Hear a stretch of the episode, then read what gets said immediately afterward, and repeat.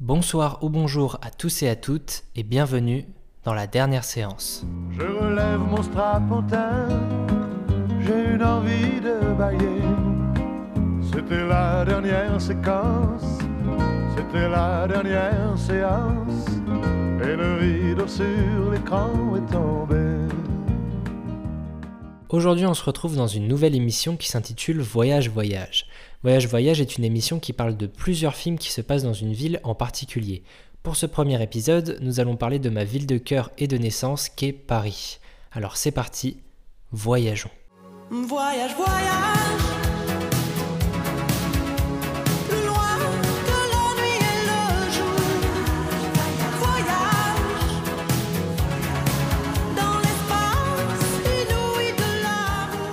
On va donc parler de deux films réalisés par deux Français mais qui filment la ville de manière totalement différente.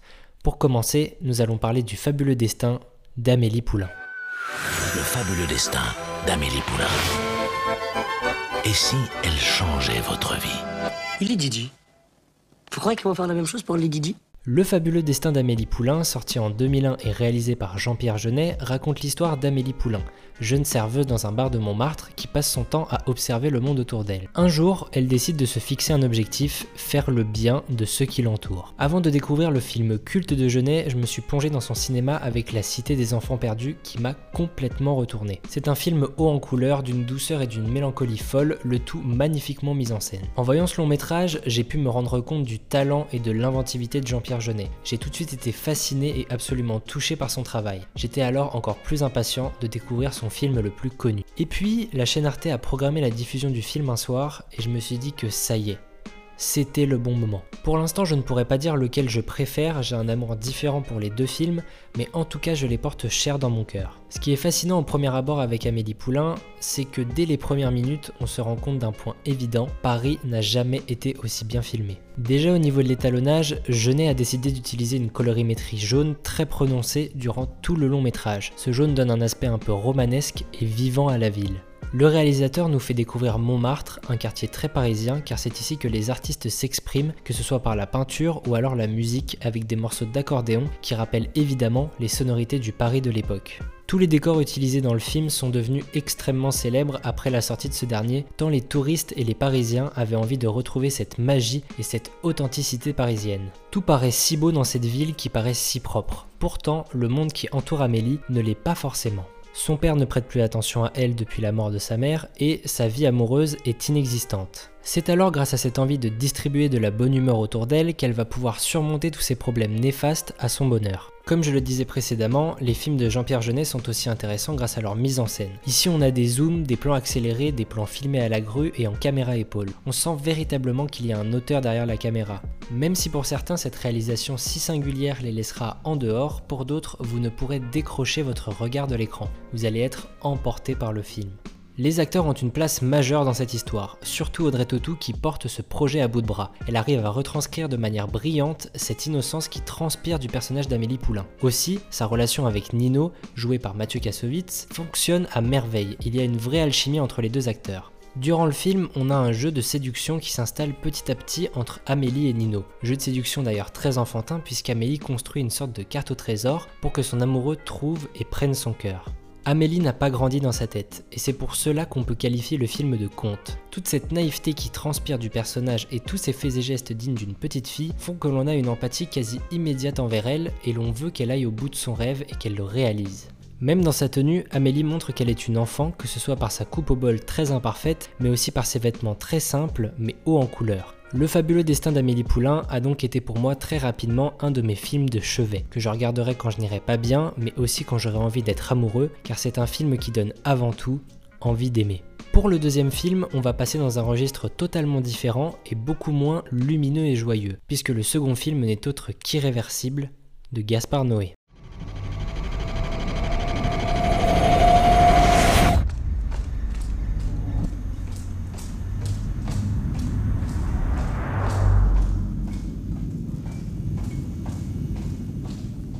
Irréversible raconte l'histoire d'Alex, une jeune femme qui se rend à une fête sans se douter de la tournure que cette dernière va prendre. Je reste très vague par rapport au résumé car je veux que vous découvriez le film en n'en sachant que très peu.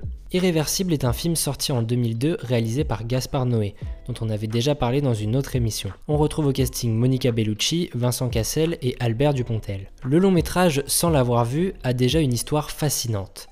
Gaspard Noé a fait plusieurs films sans avoir forcément écrit un scénario, il laisse souvent place à l'improvisation. Pour Irréversible, il y avait avant le tournage une seule page de script. Autant vous dire que si on suit les règles de l'écriture d'un scénario en France, qui est que une minute de film équivaut à une page de scénario, Gaspard Noé n'a quasiment rien écrit à part le synopsis. Et malgré cela, il a réussi à faire un film d'une heure et demie. L'autre histoire qui entoure le long métrage, c'est évidemment sa projection au Festival de Cannes en compétition officielle.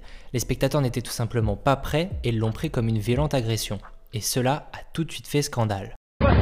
Non monsieur, euh, vo- vo- votre action sur le film. C'est scandaleux C'est lamentable de faire des choses pareilles Bonjour, est-ce que je peux avoir votre action sur euh, Irréversible? Le peu que vous en avez vu? Je l'ai plus regarder, moi. Sincèrement, je l'ai plus regarder. C'est un malade mental. Qui viennent me voir, c'est une merde, t'es une merde, Noé.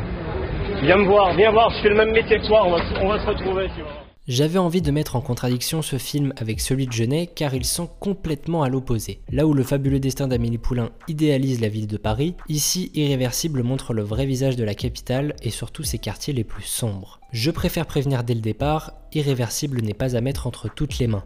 Mais à aucun moment. Il est encore aujourd'hui interdit aux moins de 16 ans et ce n'est pas là pour rien. Le film est violent, parfois dur à regarder, viscéral et psychologiquement pesant. Gaspard Noé a toujours pour but de choquer le spectateur et surtout de le mettre mal à l'aise. Il veut que l'on ne se sente pas à notre place. Je n'ai pas encore abordé le point le plus important du film, ce dernier est monté à l'envers. C'est-à-dire que quand vous commencez le visionnage, vous commencez par la fin de l'histoire. C'est une technique de montage qui peut agacer ou repousser, mais ici, Noé ne perd pas le spectateur. On sait que quelque chose de grave s'est passé, mais on ne sait pas qui l'a fait. Toute l'intelligence de l'inversion de la chronologie va donc permettre petit à petit de recoller les morceaux et de connaître toute l'histoire. D'ailleurs, cet été est sortie la version à l'endroit que je n'ai pas vu car je n'avais pas encore vu l'original, mais je pense que le film perd un peu de son charme si on le regarde dans le bon sens. En termes de réalisation, on est servi. Chaque scène est un plan séquence parfaitement millimétré et calculé. La caméra se balade comme une âme errante qui observe la scène. Cependant, quand le réalisateur veut nous faire ressentir des émotions fortes, il laisse sa caméra fixe comme pour nous empêcher de nous échapper. On est forcé de voir ce que l'on ne voudrait pas voir.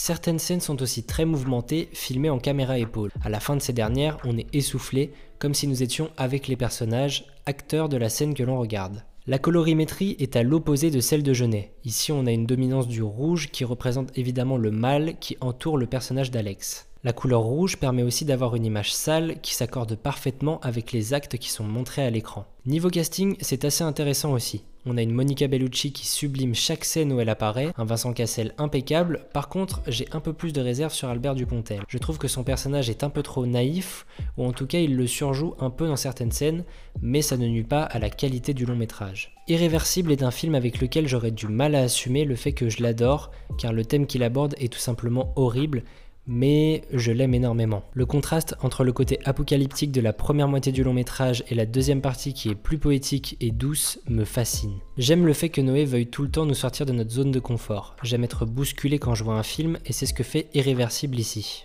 Après le visionnage, j'ai pris un peu de temps à me poser pour analyser tout ce que je venais de voir, mais surtout de vivre. Irréversible est une expérience qui se vit, mais nous force surtout à affronter une réalité que l'on ne veut pas voir. Voilà, c'est fini pour ce premier épisode de Voyage Voyage et j'espère qu'il vous a plu. N'hésitez pas à parler du podcast autour de vous et à mettre un avis pour ceux qui écoutent sur Apple Podcast. Ça permet à l'émission de se faire connaître. Les deux films que je vous ai présentés sont actuellement disponibles sur Netflix, donc foncez si le cœur vous en dit. Quant à moi, je vous dis à bientôt dans la dernière séance pour vous parler de cinéma.